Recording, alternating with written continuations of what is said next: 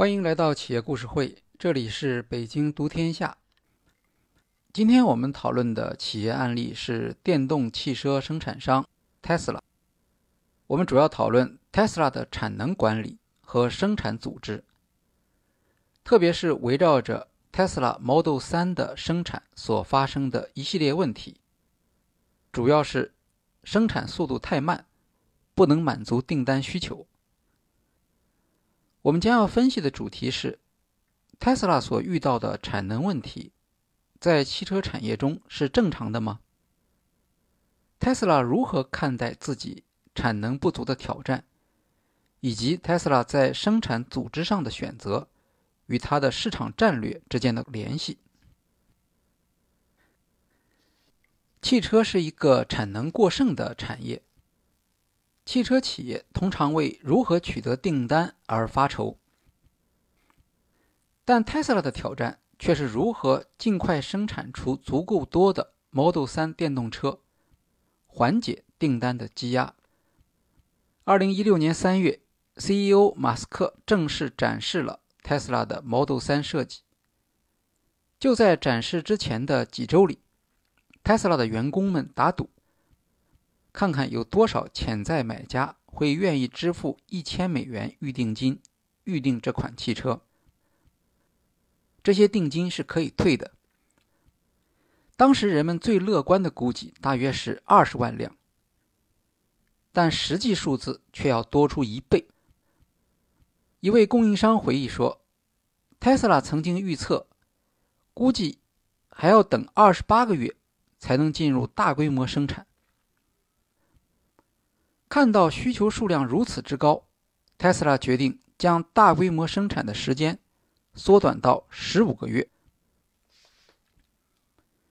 马斯克曾对外宣称，要在二零二零年之前将年产量提高到五十万辆。到了二零一六年五月，马斯克又说计划在二零一八年达成这一目标。特斯拉大跃进式的生产计划，在汽车这样高度成熟的产业中引来了嘲笑。特斯拉的汽车设计也增加了生产的困难。首先，在设计时优先考虑电动汽车的特点和用户需求。对于汽车制造，这是一些新的要求。例如，电动车的一项关键指标是续航里程，直接影响着用户的体验。汽车车底有四个垫片。是用来支撑千斤顶的。特斯拉的工程师用塑料盖子将这四个垫片遮盖起来，这样可以减少风阻，让续航里程增加三英里。特斯拉还给汽车安装四活塞整体卡钳刹车。一般来说，这是豪华车的配置，也是改装爱好者常用的。特斯拉这样做是因为四活塞整体卡钳刹车重量更轻，可以降低对电池的要求，压缩车辆总成本。二零一三年，马斯克请来苹果公司副总裁 Dog Field 负责 Model 3的设计。Field 在苹果公司负责硬件产品设计和 Mac 电脑。他认为。，Tesla 电动汽车必须用全新的视角来看待成本和性能。一般来说，汽车制造商依赖成千上万的供应商提供配件服务，比如挡风玻璃雨刮制造商、电子设备制造商等。马斯克却认为，这种模式只会导致成本超支，而且生产的产品。也很平庸。二零一五年，马斯克决定自己制造每一个组件，包括供应链上最复杂的组件。这就是所谓的垂直整合生产，自己做自己的供应商。像电池、电机、电控这样占到成本百分之三十以上的核心产品，自己生产并不奇怪。但特斯拉决定将其他汽车厂通常外包给协作厂的众多组件也由自己来生产，这出乎所有人的意料。马斯克决定将工厂交给负责 Model 3设计的副总裁菲尔德来管理，将设计工程师派去发明制造工艺，尽可能提高汽车组装线的自动化水平，还收购了两家机器人公司：德国的 Groman Engineering 和美国明尼苏达州的 Perbix。在此期间，菲尔的团队果真重新发明了汽车生产流程中的许多环节，申请了几十项工业制造技术的专利。二零一五年年末，马斯克请来了汽车内饰专家 Steve McManus，请他组建一间车座工厂，设在弗里蒙特主工厂附近。汽车座椅的组装需要耗费大量劳力，大型汽车公司一般都会外包给其他厂商，他们可以聘用工价更低的工人。特斯拉不仅要成为一个大众市场的汽车制造商，还要重塑传统汽车制造方式。马斯克说：“我们信仰快速迭代。”如果传统思维不能完成你的任务，那么非传统思维就是必要的。在分析师看来，马斯克正在尝试做一些前无古人的事情。通用、日产、宝马、福特和其他汽车公司都生产电动汽车，但他们遇到的共同问题是无法降低成本，难以盈利。特斯拉的解决方案是全面的自动化和数字化生产。马斯克向投资者和客户承诺，特斯拉将能够大批量生产 Model 3，售价仅为三万五千美元，并且以这个价格仍然可以获得巨大的利润。从实际情况来看，批评者的怀疑是有道理的。特斯拉原本希望 Model 3的产能可以在2017年年底前达到每月两万辆，但实际上在最后三个月中，特斯拉一共只完成了2425辆 Model 3的交付。马斯克承认遇到难以克服的生产困难，他不无夸张地称之为。该公司面临着一段长期的生产地狱。生产地狱这个说法不胫而走，所有人都知道特斯拉遇到了麻烦。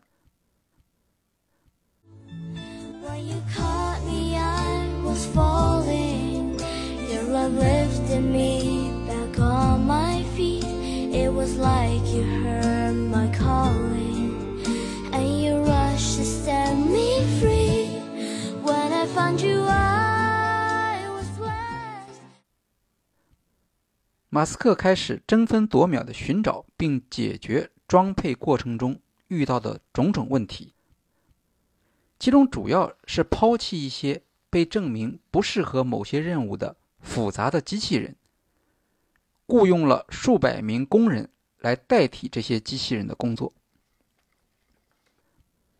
在汽车产业中，成熟的汽车公司通过装配工人建立和掌握生产过程。然后找到方法，利用机器接管其中一部分工作。特斯拉则相反，他为车身车间设计了一条拥有超过一千台机器人和其他装配机器的高度自动化的生产线。特斯拉还试图在生产过程中通过现场测试形成稳定的工艺流程。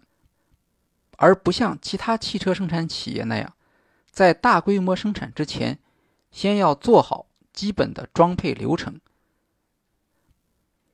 在生产线上临时进行调整，往往导致很高的复杂性。例如，如果改动一个部件，通常会需要其他部件也做出改变，而供应商也要同时做出生产上的调整。自动化生产领先者的日子并不好过。咨询公司 Oliver Wyman 在对全球汽车厂商进行评估的年度调查中发现，生产效率排名靠前的汽车厂仍然大量使用装配工人，自动化程度最高的车厂则在这份调查中表现垫底。Tesla 在初期使用机器人操作来安装 Model 3的座椅，但是。在拧紧座椅的固定螺栓和连接座椅的供电线时，这些机器人动作缓慢，并且没有很好的一致性。Tesla 对工作台进行了改造，用机器人将座椅搬到合适的位置，然后由装配工们人工负责螺栓的紧固和供电线路的连接。有一天。马斯克在凌晨三点发出推特，说他正在涂装车间解决传感器的故障。车身载架从油漆室出来的速度稍微快一点，就会引起传感器的识别错误，导致报警，触发整条生产线自动停止。工程师们正在对传感器重新编程。在问题解决之前，只好由一名工人站在那里，在传感器误报时摁下 OK 键，让生产线不至于停止运行。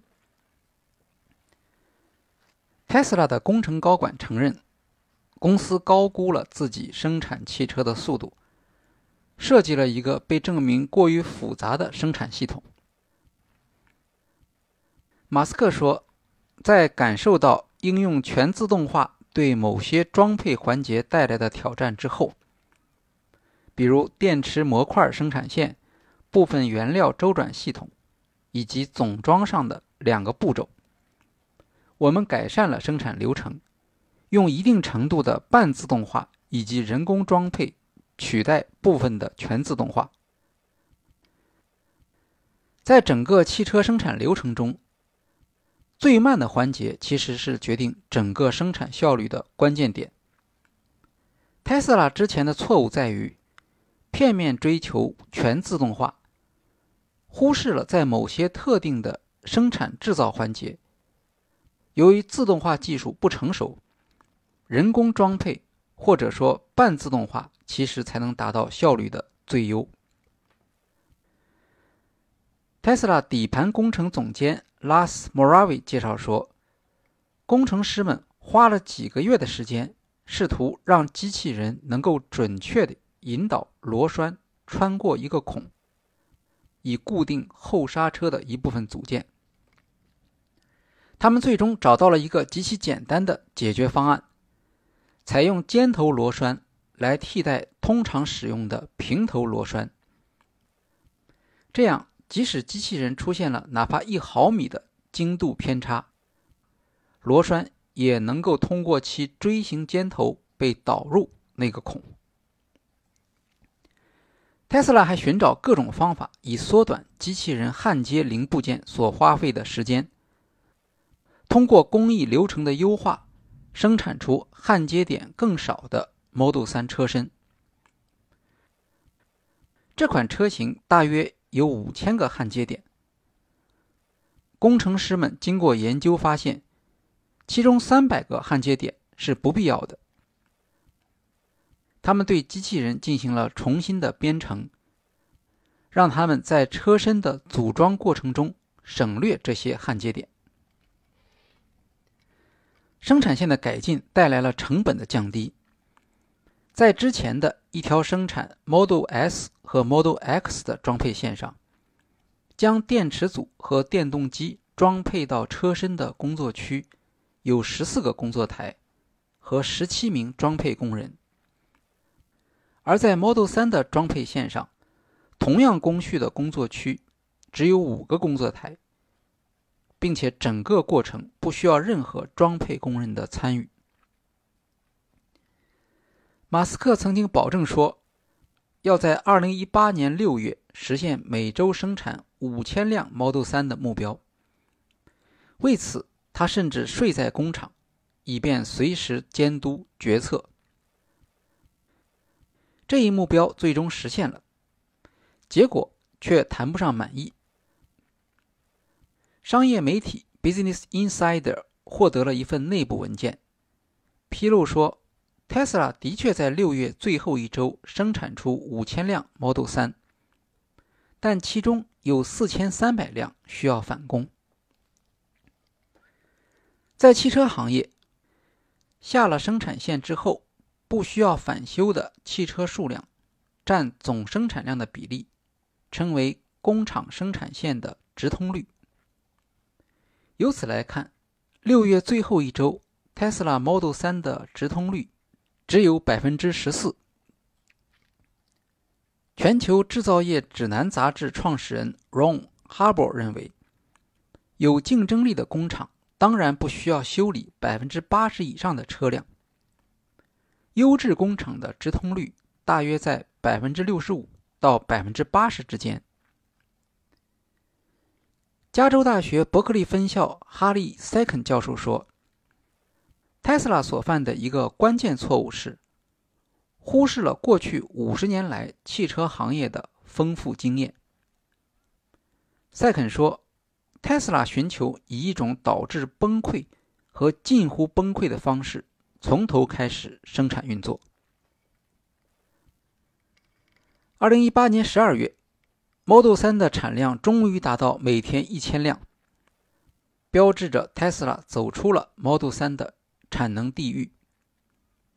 公司没有披露生产线改进的成本细节，但马斯克和员工说，由于基础版的成本仍然高达三万八千美元，只有继续提高产量，，Tesla 才有可能以三万五千美元的价格实现盈利。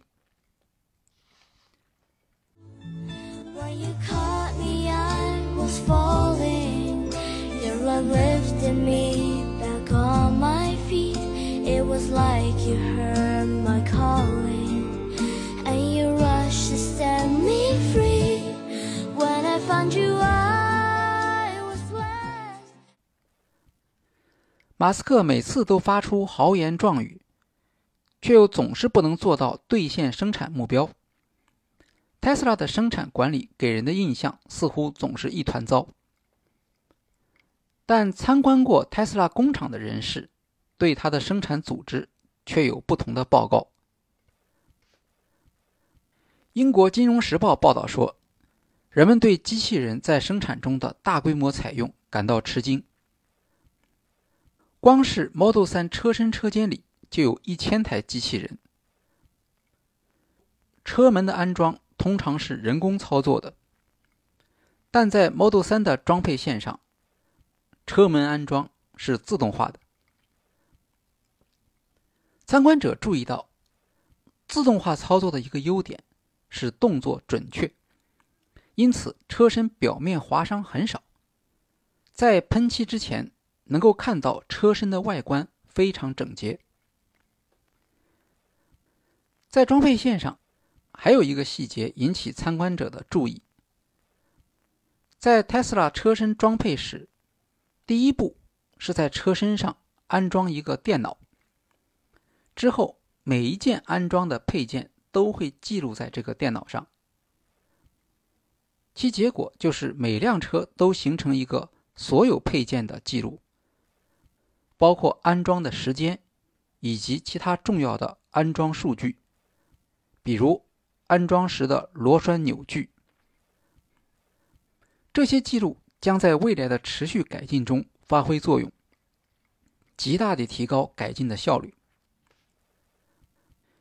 据彭博社报道，特斯拉在整条 Model 3车身生产线上配置了大量的扫描站，部署四十七个机器人，这些机器人可以测量每辆 Model 3上的一千九百个扫描点，以确认安装参数是否与设计规格相符。精度高达零点一五毫米。同时，他们还自动记录各个螺栓的扭矩测量值。在进行最终的赛道测试时，声音记录器将测试汽车发出的各种声音、风噪、路面噪声等数值。所有的数据都将和车辆唯一的识别号码保存在一起。Tesla 的服务中心可以追溯所有的车辆问题，直到工厂生产的原始数据。这一设计有助于 Tesla 实现车辆性能的持续创新。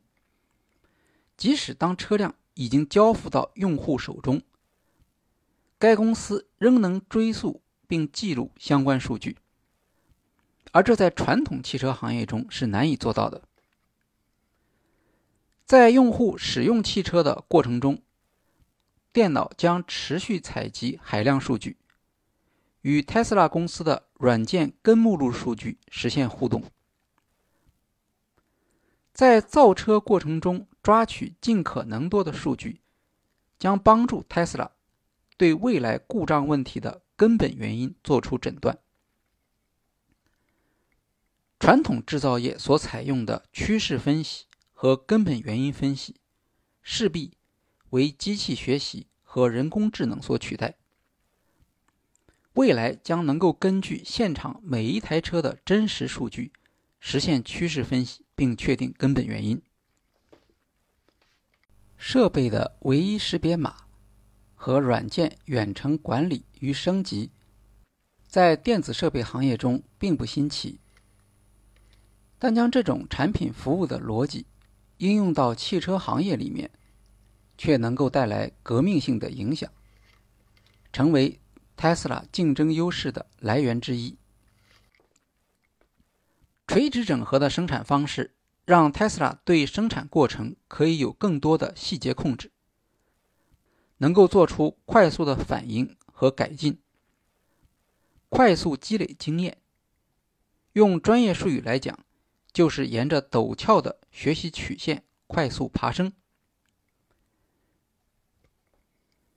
前任生产副总裁 Greg r i c o 认为，对于包含独特知识产权和高度变化的产品，采用垂直整合生产有许多好处。首先是速度。他说，新产品需要团队做出数以千计的小决策。如果采用外包的方式，光是往返沟通的时间成本就会高得惊人。有了自己的工厂，一旦出现问题，马上就可以解决，而这些问题肯定是非常多的。其次是学习的周期可以大为缩短，自行制造配件能够有力地控制改进的速度。Tesla 在一周内可能做到改进五十次。在其他汽车企业，人们往往在生产中积累并记录改进需要，用于三四年后下一个平台的设计。但在 Tesla，改进是在生产线上立刻进行的，不需要任何等待。第三，自主制造配件。有助于对产品和改进有更好的理解。在 Tesla 的 Model S 中，有一项非常知名的加强体验，叫做狂暴模式。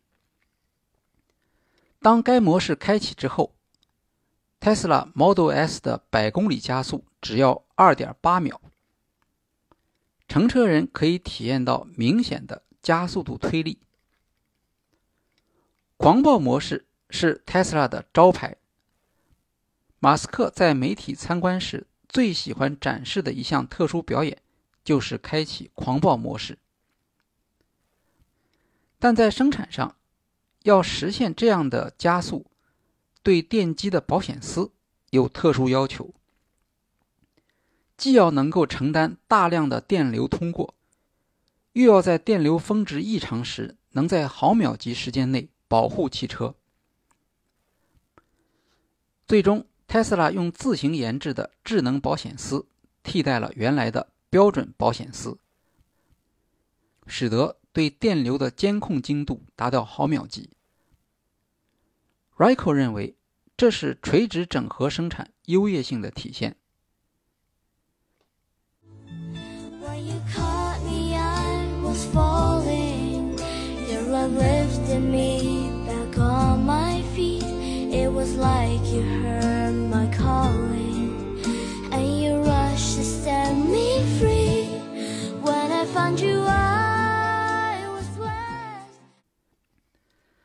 二零一九年，马斯克在接受投资公司 ARK 访谈时，回顾二零一七年的生产地域。他认为，当时人们过于关注产能增长慢的问题，但实际上，特斯拉的产能增长是指数增长曲线。他说，对于指数增长曲线，一两年的改变是非常大的。在2017年，指数增长曲线下方的空间非常小，而一旦改进开始，曲线下方的空间就会变得非常大，令人吃惊。这也是特斯拉在2017年生产计划落后，对企业业绩影响不那么严重的原因。因为重要的是后期的爆发力。只不过分析师们不理解什么叫指数增长曲线，将六个月的滞后看得很严重。2018年，特斯拉没有增加生产线，但产量几乎增长了一倍。华尔街日报记者认为，垂直整合生产可能是一个错误。当年，苹果公司的乔布斯在这个问题上也犯过类似的错误。他打算建立一家世界上最好的工厂，地址刚好也选在弗里蒙特，这是特斯拉总装厂的所在地。乔布斯心目中的生产标杆是福特或索尼的工厂。只不过他的努力失败了。一些人工智能专家则认为，特斯拉遇到困难的原因之一是过高估计了一项基本技术的进展。这项技术是计算机视觉技术。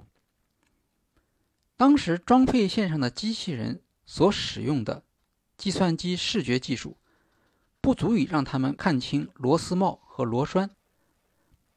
也无法处理复杂的车门框内的操作，结果导致生产线频频叫停，还不如使用人工更快。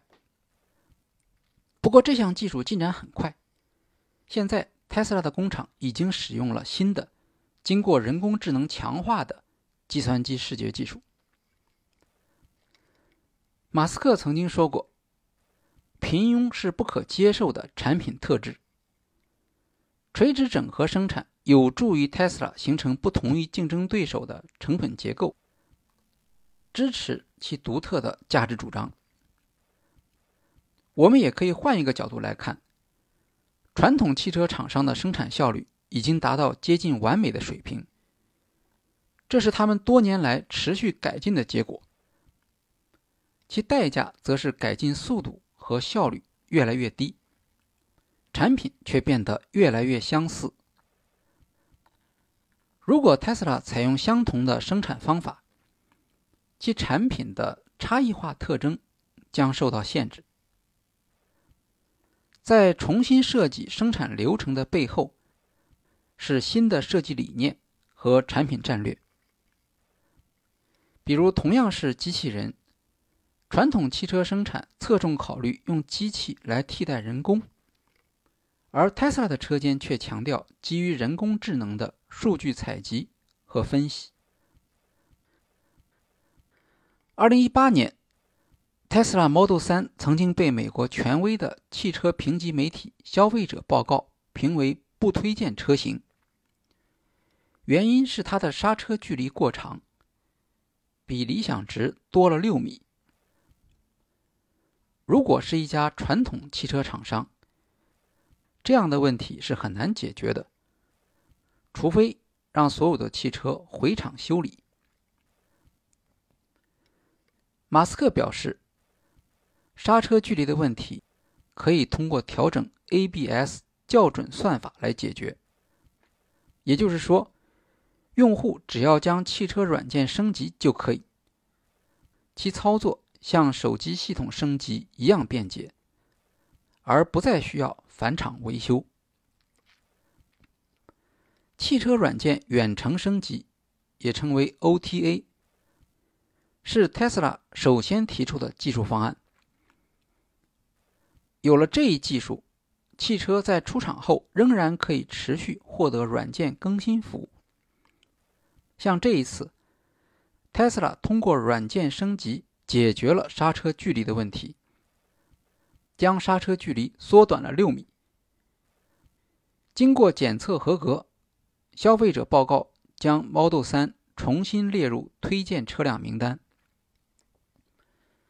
消费者报告汽车测试部门总监。Jack Fisher 说：“我在这个岗位上工作了十九年，测试了上千款车型，第一次见识到有车辆能通过无线升级来大幅度地改善性能表现。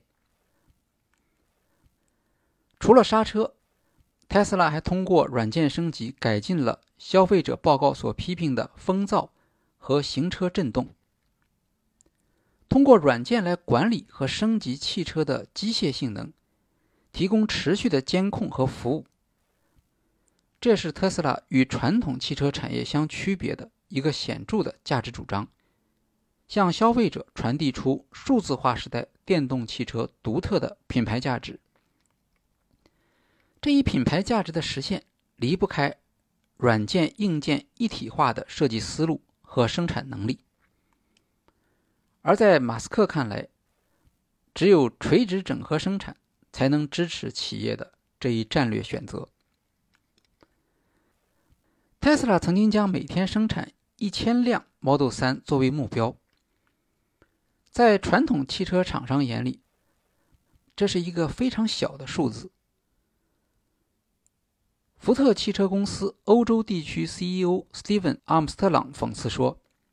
福特汽车生产七千辆汽车只需要四个小时。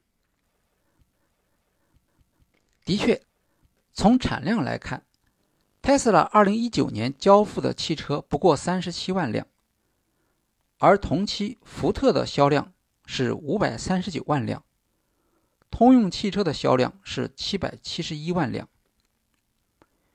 与福特和通用汽车相比，特斯拉的销量。微不足道，但特斯拉的市值已经超过一千亿美元，远高于通用汽车和福特汽车两者市值之和。